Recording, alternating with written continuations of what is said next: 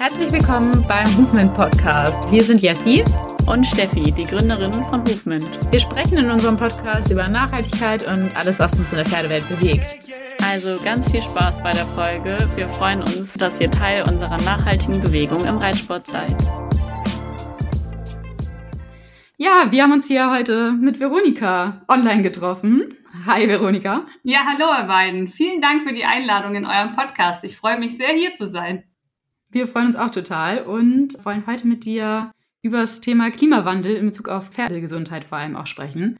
Und da würde mich natürlich auf jeden Fall erstmal interessieren, ob das ein Thema ist, was dich viel bewegt und ja, wo du auch zum Beispiel, wenn du Nachrichten guckst und Klimawandel in den Nachrichten siehst, ob das was ist, was dich täglich beschäftigt, auch in Bezug auf Pferde.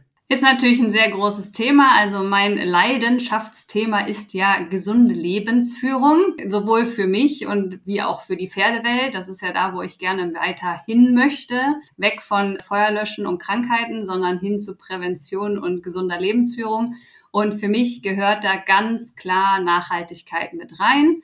Weniger so, was mich so täglich betrifft, Nachrichten. Ich muss gestehen, ich bin ein Mensch, der gerne sich mit positiven Dingen umgibt und daher sehr selten Nachrichten.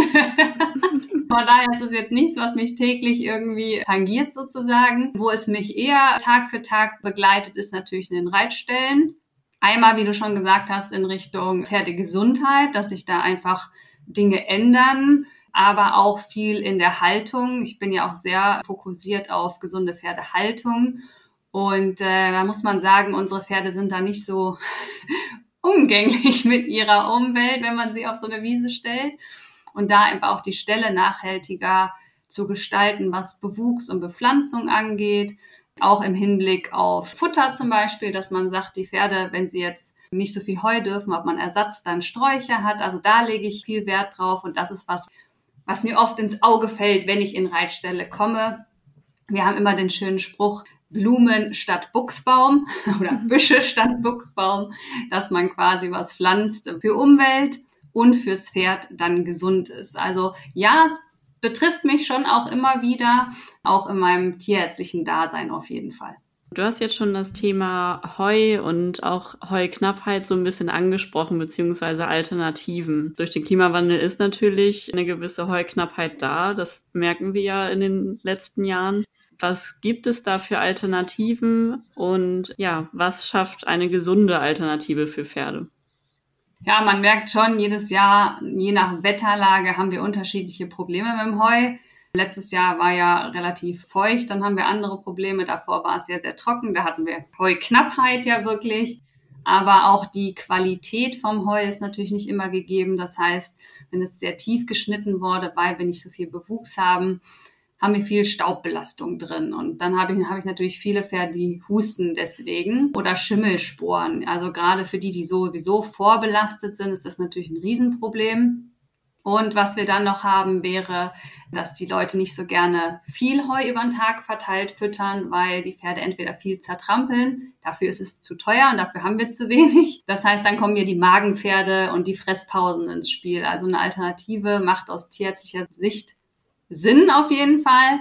Und ich bin zum Beispiel ein großer Fan von Haselnuss, ja. Also einfach von den Haselnussbäumen, Büschen, was man da so zur Verfügung hat, kann man entweder den Schnitt nehmen oder noch besser, man pflanzt sie wirklich um die Wiesen herum eingezäunt, dass sie halt eine Chance haben, groß zu werden. Und das, was so überhängt, können die Pferde dann quasi knabbern. Da gibt es natürlich relativ viele Bäume und Büsche, die fürs Pferd geeignet sind. Wie gesagt, bei uns ist die Haselnuss, aber da gibt es natürlich auch noch andere. Es gibt ein sehr schönes Buch, können vielleicht einmal eine Buchempfehlung geben von Tanja Romanazzi ohne Werbung jetzt hier quasi. Die hat Bäume und Büsche im Offenstall. Da ist ganz klar beschrieben, welche zu verfüttern sind und welche nicht. Also ich finde den Bewuchs, da kann man super als Alternative nutzen. Hm, was auch noch geht, was vielleicht ein bisschen aufwendiger ist, sind die Kräuterecken. Also dass man quasi so ein Kräuterbeet hat mit einem ja, einen Deckel drauf sozusagen, wo dann die Kräuter rauswachsen und die Pferde da so ein bisschen knabbern können. Das geht natürlich auch, weil Wiese ist natürlich als Alternative nicht für alle Pferde geeignet. Ne? Wenn wir so Richtung Hufrehe oder aber auch Adipositas, also stark übergewichtige EMS-Pferde sehen, dann ist natürlich die mastige Weide jetzt nicht die perfekte Alternative. Birken würden auch super gehen zum Knabbern, also dass man so Birkenstämme reinlegt. Also das sind für mich Alternativen, die natürlich nicht das Heu ersetzen, aber womit man dann ein bisschen was überbrücken kann und die Pferde trotzdem was zum Suchen haben. Ja, das Pferd ist ja, man ist ja weg von diesem Begriff Dauerfresser, sondern man ist übergegangen zum Dauerfuttersucher und das kann man dann damit schon noch weiter geben, sage ich jetzt mal als Heualternative. Magst du vielleicht auch noch zum Thema Wiese noch ein bisschen mehr sagen? Also kannst du das einschätzen, wie nährstoffreich die Wiesen trotzdem noch sind und welchen Einfluss vielleicht auch dieser Wandel, den es da gibt, auf das Thema Hufrehe hat? Das ist natürlich sehr stark abhängig vom Weidemanagement des Stallbesitzers. Wenn ich natürlich eine Wiese habe, die von, sagen wir, 15 Pferden beweidet wird und relativ klein im Verhältnis ist, also ich keine Umweiden habe, dass ich sie quasi nach drei Wochen auf eine neue und dann kann sich die Wiese erholen und dann kann ich sie wieder umweiden, dann kann sich das andere Stück wiederholen. Das wäre das, was wünschenswert wäre für Vegetation, fürs Pferd und auch für die Bodenbewohner sozusagen, weil die Pferde natürlich den Boden verdichten. Und man sieht das ja am Ende der Weidezeit. Hübsch sieht das nicht mehr aus, wenn da Pferde das ganze Jahr draufstehen. Und wenn ne, dann auch noch irgendwie der Regen kommt und die Pferde trotzdem raus dürfen, dann geht der Boden natürlich doppelt kaputt. Da ist natürlich nicht mehr so viel Wertvolles auf der Wiese drauf. Das heißt, man müsste halt die Weiden schonen, was Besatzdichte angeht. Und was natürlich noch dazu kommt, werden die gegrobert, also werden die Gallstellen weggemacht, werden die abgeäppelt, werden die winterfest gemacht, werden die im Frühjahr vielleicht nochmal mit wertvollen Kräutern, mit neuer Saat versehen, ja. Also das liegt ganz, ganz krass daran, wie die wirklich gemanagt werden. Wenn ich aber 15 Pferde auf einer kleinen Fläche einfach immer drauf schicke, dann geht die Wiese kaputt, dann ist nichts mehr drauf. Wäre jetzt für die Hufrehpferde nicht so schlimm, sozusagen. Was eher da die Probleme macht, ist im Frühjahr diese wirklich man guckt die an und denkt so, oh, lecker Gras, weil wir meistens eine Saat auf unseren Wiesen haben, die für Rinder gedacht sind, diese Weiden. Pferde sind ja per se keine Weidetiere, sondern Steppentiere. Von daher haben die eigentlich nichts zu suchen, das Ganze ja auf diesen Gravettenweiden. Von daher, wenn das Gras ist, die für mastige Rinder Bereiche gesät worden sind, ist das natürlich doppelt schlecht fürs Pferd. Also da muss man so ein bisschen reingucken. Und wenn wir jetzt in die Hufrehe dann zum Heuschnitt kommen, wenn wir von der Wiese Heu machen wollen, klar, erstmal sollten keine Giftpflanzen drin sein, das setzen wir jetzt mal voraus, aber er sollte relativ spät erfolgen. Wir wollen eigentlich bei Pferden ja Heu in der Blüte haben. Und aufgrund der Knappheit ist es natürlich leider so, dass wir meistens zwei Schnitte ganz selten auch mal drei machen, aber zwei Schnitte sind schon das Normal. Und dann wird natürlich eher früher im Jahr geschnitten, was für Hufrehepferde wieder nicht so optimal wäre vom Heu.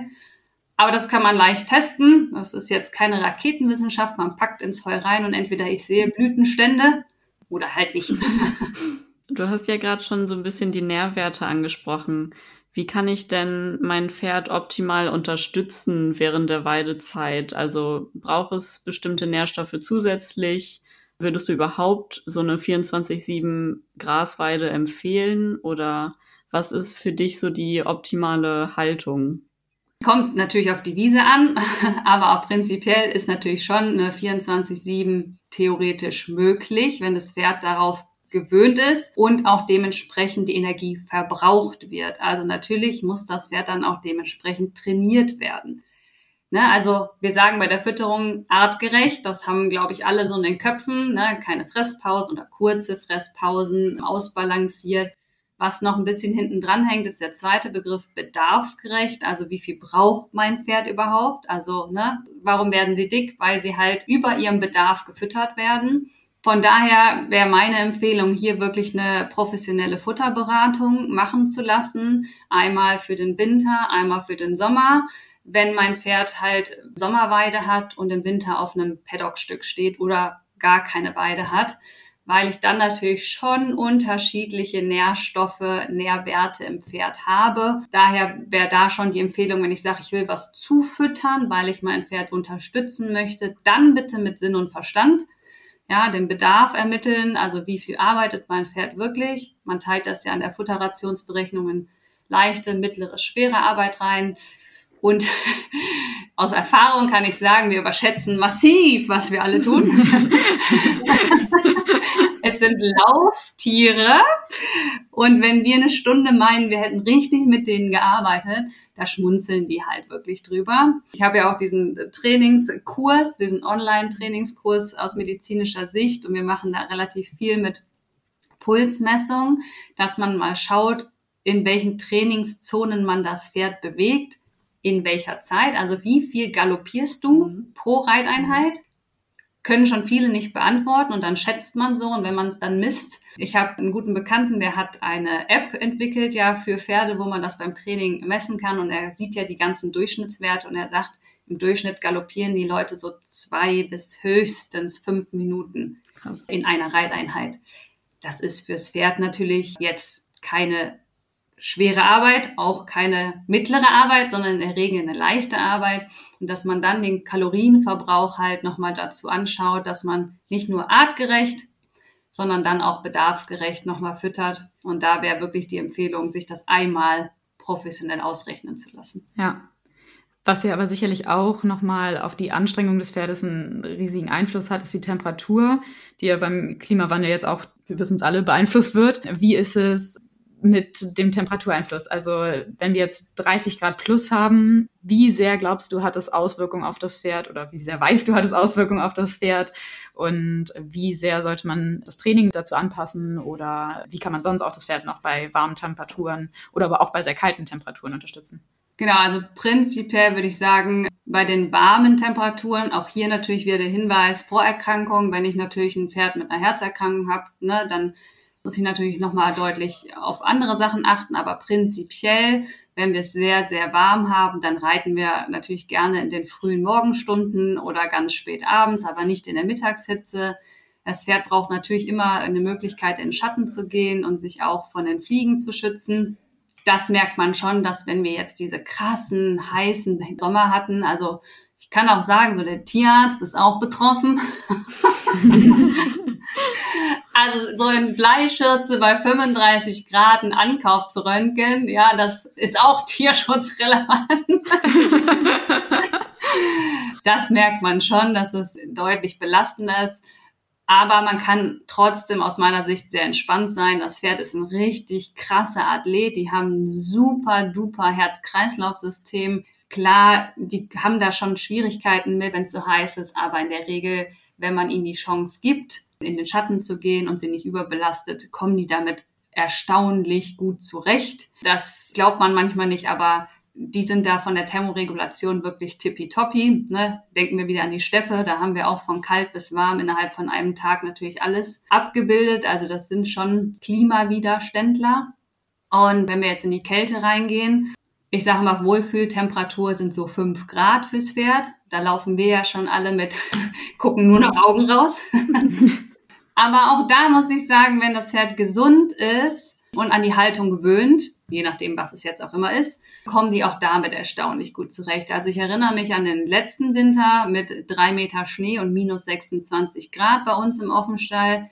Ja, da sind die Pferde halt durch den Schnee galoppiert und haben sich halt einen Ast abgefreut. Also die fanden das alle gar nicht so schlimme wie wir, glaube ich. Aber wenn ich natürlich ein krankes Pferd habe, ein sehr dünnes Pferd habe, dann ist das natürlich schon belastend oder sehr windig. Ich habe jetzt viele Pferde im Winter gehabt, die jetzt zum Beispiel in Offenstall integriert worden sind oder man möchte jetzt die Decke weglassen und die sind es vielleicht nicht gewöhnt, haben ein bisschen gekränkelt, ein bisschen wenig auf den Rippen.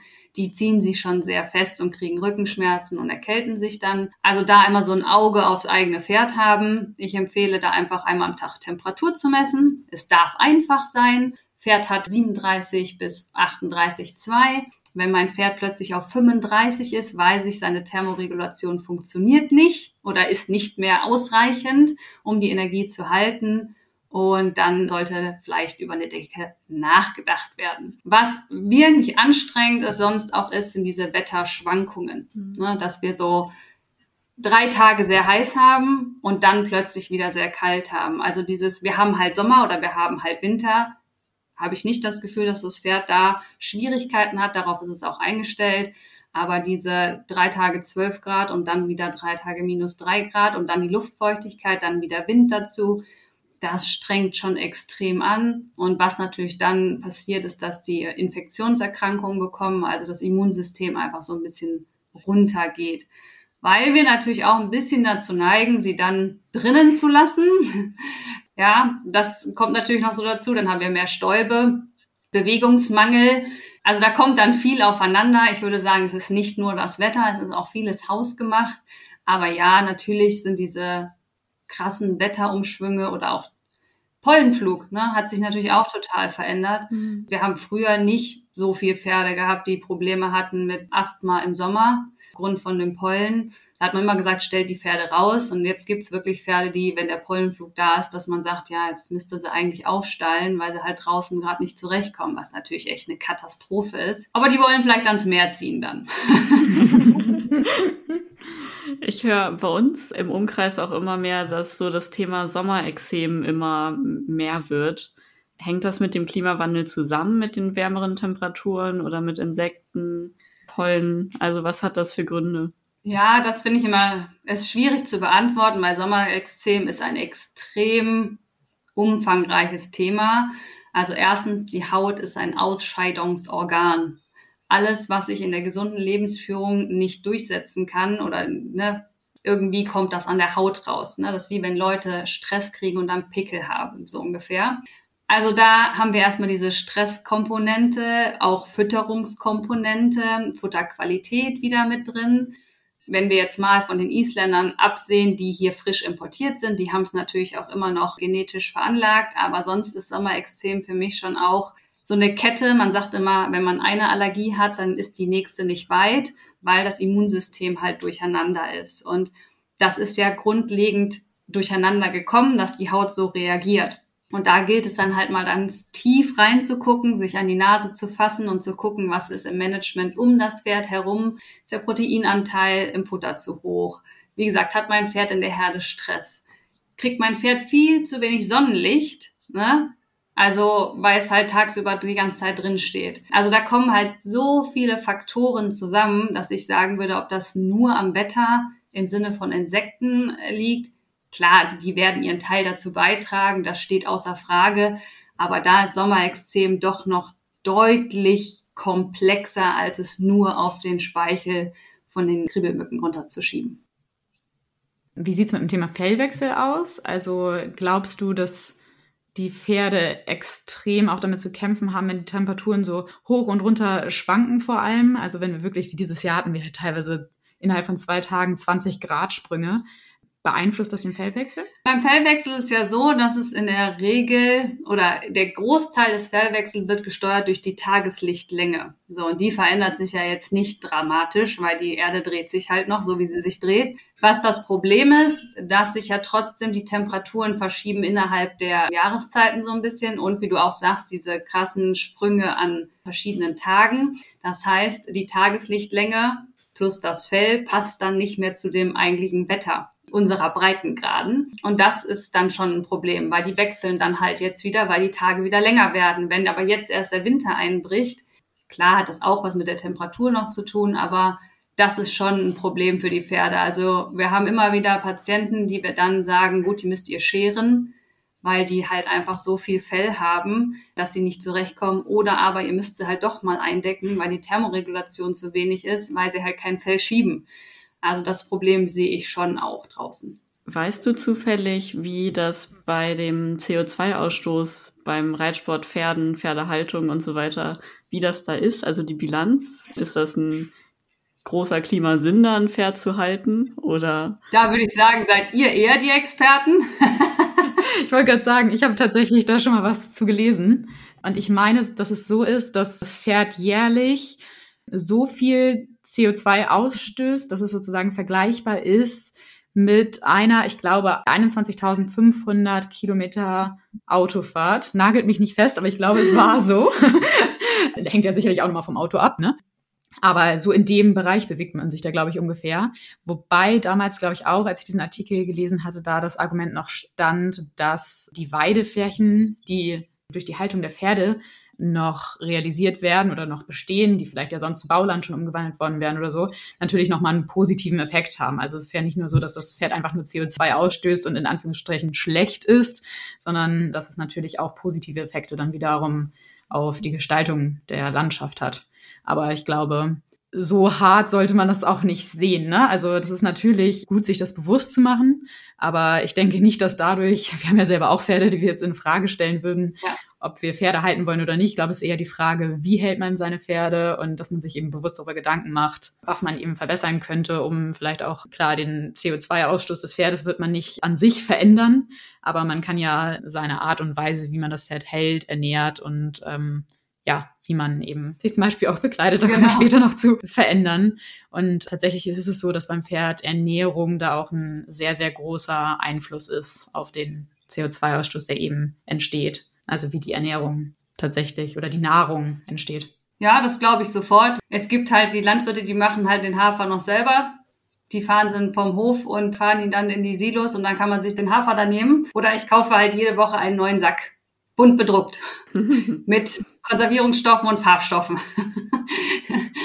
Wie du ganz klar sagst, dieses Wie halte ich denn mein Pferd? Also ich kenne keine Zahlen jetzt dazu, aber ich kann mir nicht, wie du schon sagst, vorstellen, dass das so ein super nachhaltiges Hobby ist, wenn ich das mal vorsichtig ausdrücken darf. Aber das Wie ist halt entscheidend. Also wenn ich jetzt Büsche pflanze um meine Wiese, ne, oder Blumenwiesen streue, dass ich dann natürlich für die Insekten wieder was mache. Was vielleicht auch spannend ist aus der Tiermedizinsicht, wenn ich entwurme, scheidet mein Pferd ja auch Wurmmittel mit dem Kot aus und der Kot tötet dann auch Insekten. So, ich habe das jetzt laut gesagt. ist halt auch was, worüber man mal nachdenken darf. Wenn wir über Insektensterben sprechen, auch so ein Thema, was glaube ich 0,0 präsent ist, worüber man auch nicht so gerne spricht, weil wie soll man das lösen im Großen und Ganzen? Aber ist halt einfach so eine Idee wert, mal drüber nachgedacht zu bekommen, sage ich jetzt mal. Ich finde, das Thema Nachhaltigkeit wird halt, ich meine, ihr werdet das bestimmt super wissen, aber für mich ist das auch so ein sehr schwammiger Begriff geworden, weil er halt so werbetechnisch viel genutzt worden ist. Und eigentlich weiß man gar nicht, was so unter Nachhaltigkeit, was, was heißt das? Also ich tue mich da immer so ein bisschen schwer. Wir achten da schon drauf. Und dann kauft man was und es steht nachhaltig drauf. Und wenn man dann mal reingeht und Lieferketten, Löhne, ne, also diese Materialien, dann packt man das aus und dann steht Made in China drauf und es ist, ne, also das finde ich dann immer so schwierig. Ich weiß nicht, wie ihr es genau für euch handhabt. Vielleicht habt ihr auch Lust, da vielleicht was zu sagen. Was ist eigentlich Nachhaltigkeit? Also überall, wo Nachhaltigkeit draufsteht, ist ja nicht Nachhaltigkeit drin, ist so meine Erfahrung zumindestens. Ja, also ich würde das auf jeden Fall bestätigen. Das kriegen wir auch sehr, sehr viel mit. Und für uns ist Nachhaltigkeit wirklich so ein super breiter Begriff, der super viele Themenfelder mit einfassen müsste. Aber viele benutzen halt zum Beispiel nur ein Themenfeld wie zum Beispiel nachhaltiges Material und trotzdem aber eine Produktion in China und so weiter, lange Transportwege, hoher CO2-Ausstoß und betiteln das Produkt dann aber trotzdem als nachhaltig, was natürlich für den Konsument super irreführend ist. Ich glaube, das Wichtige für einen Konsumenten ist, das zu hinterfragen. Also ist das wirklich nachhaltig? Reicht es für mich nur, wenn das Material nachhaltig ist? Möchte ich eigentlich mehr? Und für uns zählt da einfach super viel mit rein. Also es geht natürlich los bei einem nachhaltigen Material. Wir gucken, dass nicht viel Wasser für die Materialproduktion verbraucht wird. Wir gucken, dass die Materialien entweder aus nachwachsenden Rohstoffen hergestellt werden, die immer aus zertifizierten Wäldern kommen. Wir benutzen ja viele Materialien aus Buchenholz oder Eukalyptus oder benutzen auch hin und wieder recyceltes Polyamid was aus recycelten Fischernetzen aus dem Meer gewonnen wird. Ach, spannend. Das heißt, wir holen, also nicht wir, sondern eine Organisation holt durch Taucher aus dem Meer ganz viele alte Fischernetze. Ist ja auch ein großes Problem, weil sich da ja ganz viele Meerestiere verfangen, ganz viele Fische. Also ist ein super großes Problem im Meer. Und dazu kommt auch, dass diese Fischernetze im Meer natürlich super viel Mikroplastik abgeben, weil ich glaube, viele wissen, dass alle Polyester-Polyamidfasern bei der Wäsche größten Teil Mikroplastik immer abgeben. Und man muss sich vorstellen, dass das Meer ja quasi wirklich ein dauerhafter Waschgang ist, also ja ununterbrochen. Das heißt, wenn die Fischernetze im Meer bleiben, ist der Ausstoß an Mikroplastik im Meer super, super hoch. Und wir achten natürlich auch darauf, dass alles innerhalb Europas produziert wird. Das heißt, äh, nicht nur die Materialien, sondern auch die komplette Produktion der Produkte. Das heißt, wir haben super kurze Lieferwege und achten natürlich auch auf eine faire Produktion. Waren letztes Jahr auch bei unseren Produzenten in Polen zum Beispiel und haben uns das alles angeguckt und es ist ein kleines Familienunternehmen und mit super lieben Leuten, die total dieselben Werte haben und dafür brennen und es war irgendwie schön zu sehen. Also, dass es so ein Geflecht ist von Menschen, die alle dieselben Werte haben und irgendwie für das Gleiche einstehen und kämpfen und es war irgendwie sehr schön zu sehen. Das glaube ich. Also mein Mann macht ja Affirmationskarten und wollte auch alles in Deutschland und auch quasi nachhaltig produziert, ohne Plastik. Und wie du sagst, jemanden zu finden, der die gleichen Werte hat wie man selber, ist auch gar nicht so einfach. Also entweder waren es so ganz, ganz kleine Produzenten, die halt in der Menge nicht produzieren konnten, oder sie sind halt schon so groß, dass man dann auch nicht mehr nachhalten kann oder nicht mehr fühlen kann, dass das für einen selber passt. Und am Ende sind es auch kleine Familienbetriebe geworden. Aber die zu finden, war schon eine Herausforderung. Also wenn ihr da so ein Netzwerk dann aufgebaut habt und gefunden habt, ist das ja wie so eine kleine Familie, finde ich, weil man halt über die gleichen Werte fungiert, was total schön ist. Ich glaube auch, dass wir da viel mehr wieder hingehen. Also ich glaube, die Masse von Übersee, ich glaube, das wird immer weniger. Also jetzt haben wir es ja auch ein bisschen mit Corona jetzt äh, mitbekommen. Wenn die Lieferengpässe da sind, dann halt, weil sie halt die langen Lieferwege nicht ne, machen können. Und ich glaube, für die Umwelt ist es doppelt gut, wenn man da nochmal ein Auge mehr drauf legt. Also, weiß nicht, man würde mir dann immer so wünschen, bei der Fleischproduktion kenne ich es halt, ne, dass man sagt, fünfmal D, ja, also aufgewachsen, gemästet. Ne, da gibt es ja das, dass man sowas vielleicht auch als Labelsystem bei Klamotten oder anderen Produktionen machen kann, dass ihr sagt, ihr habt Materialien, dass ihr auch schaut, die Produktionsstätte selber, die Menschen, ja, ich finde, es gehören auch immer die Menschen dazu. Jemand, der vernünftig bezahlt wird, geht auch anders mit seiner Umwelt um weil er ja selber wertgeschätzt wird, so zumindestens mein Gedanke meiner Welt, dann geht er auch wertschätzend mit anderen Lebewesen und der Umwelt um. Dann die Lieferwege. Also diese ganze Kette hat ja mehrere Punkte und dass man es erst nachhaltig nennen dürfte nach fünf, weiß ich nicht. nicht 5G, nicht 5D, dann müsst ihr jetzt mal kreativ werden. Wir überlegen uns mal was. Die fünf Ns. es gibt ja sehr, sehr viele Siegel, gerade in Bezug auf ja, Materialien. Gibt es schon sehr, sehr viele unterschiedliche Siegel, die aber aus unserer Sicht oft, oft dazu führen, dass sie eher verwirrend dann fast schon für den Konsumenten sind, der sich vielleicht jetzt auch da nicht so auskennt. Ne? Ja. Also wenn man da nicht äh, richtig tief im Thema drin steckt und vielleicht auch nicht die Zeit dafür hat, sich da so tiefgehend zu informieren, dann ist es echt ein Urwald von Siegeln und da muss man erstmal durchsteigen. Plus das deckt, wie du eben schon sagst, natürlich bei weitem nicht alles ab. Und es gibt natürlich dann immer noch die Leute schon, die sich sehr für das Thema interessieren, was ja super ist, aber es gibt ja auch noch sehr, sehr viele Menschen, denen gar nicht so bewusst ist, wie welche Auswirkungen tatsächlich die Textilindustrie eigentlich auf ja, die Umwelt hat und was sie da eigentlich machen, wenn sie kaufen. Also natürlich haben wir das Problem der Umwelt, aber auch der Mitarbeiterbezahlung.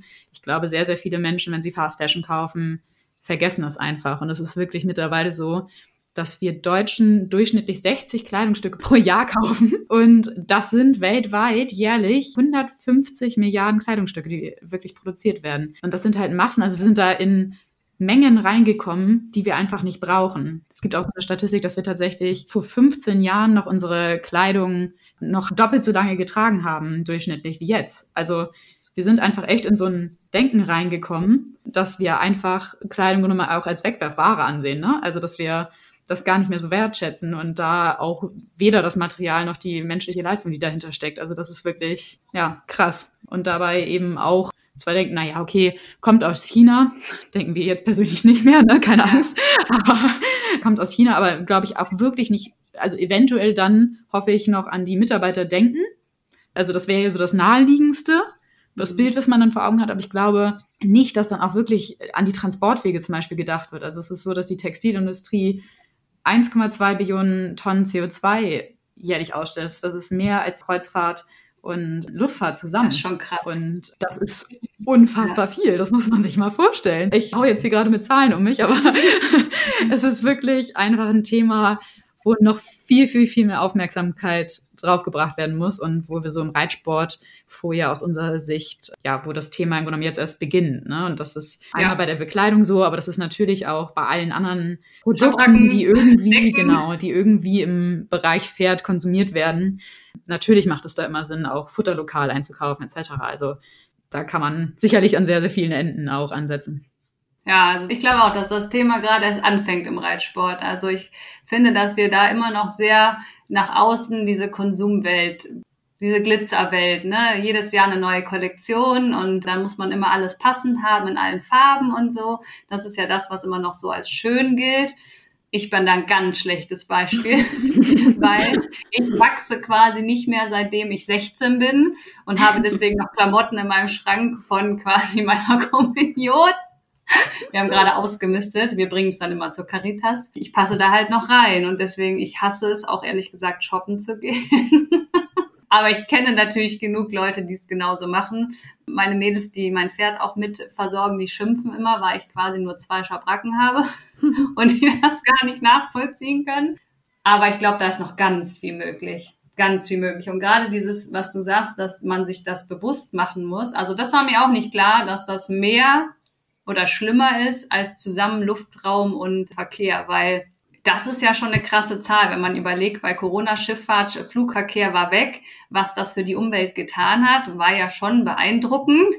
Und wenn wir uns jetzt überlegen, wie du gesagt hast, dass die Klamotten das noch schlimmer können, dann gilt es ja da eigentlich nochmal einen extra Blick hinzuwerfen. Also da darf man ja jeden einladen, über jedes Kleidungsstück nachzudenken, was man sich in den Schrank hängt. Ja, ja, ich glaube, das ist wirklich das Wichtigste. Also ich habe für mich auch die Regel, dass ich mir nur was Neues kaufe, wenn ich es wirklich brauche. Also wenn jetzt zum Beispiel meine Winterjacke komplett kaputt ist. So, dann kaufe ich mir erst eine neue. Ja. Und dann auch wirklich nur ein Kleidungsstück, was ich so richtig, richtig toll finde. Also nicht, wo man so denkt, so, mhm. ja, könnte ich mal kaufen, sondern wirklich so dieses, das ist meine Traumjacke, so in dem Fall, weil genau dann willst du sie ja auch mehrere Jahre tragen. Mhm. Und bei diesen spontan kaufen wie, oh ja, nehme ich heute mal mit, weil sieht gerade schön aus, geht man ja ständig die Gefahr ein, dass es einem nach drei Monaten nicht mehr so gefällt. Und ich glaube, das ist das größte Problem, dass Menschen Dinge einfach viel zu schnell auch wegwerfen. Und letztens, das hatten wir auch auf unserem Instagram-Account geteilt, dass Bilder um die Welt gingen, wo ganz, ganz viele Klamottenberge, also wirklich Berge an Klamotten in der Atacama-Wüste rumliegen. Und das war wohl ganz lange gar nicht so richtig bekannt, weil die Unternehmen das da einfach immer so hingeschmissen haben. Und als ich diese Bilder gesehen habe, war das unfassbar. Also das ist wirklich eine Wüstenlandschaft wo man kaum mehr Wüste sieht, sondern nur noch Klamottenberge. Das ist Wahnsinn. Ja. Ja, wo wir bei der Wertschätzung sind. Ne? Man nimmt ein Kleidungsstück, was man extrem wertschätzt, weil man halt sich und die Umwelt auch wertschätzt ne? und nicht irgendwas, weil es gerade da ist. Also ich glaube auch, da, da sind wir auf jeden Fall auf dem richtigen Weg jetzt im Reitsport, aber da darf es natürlich noch viel, viel mehr werden. Gerne immer im Hinblick drauf, dass wir gesunde Pferde haben wollen. Weil am Ende leiden die natürlich darunter, wenn wir da nicht wertschätzend mit der Umwelt und den Pferden umgehen. Und ich glaube auch, dass sie sich einfach wohler fühlen, wenn wir den Fokus auf sie setzen und auf wo sie wohnen, als das, was sie eigentlich tragen. Natürlich soll das funktionell und schön und passend sein, das will ich gar nicht abschreiben, aber es müssen bestimmt nicht zehn sein. Ne? Schabracken oder Decken. Und ich glaube, da hat das Pferd wieder mehr von unserem Haselnussbaum, um die Schleife wieder nach vorne zu schieben.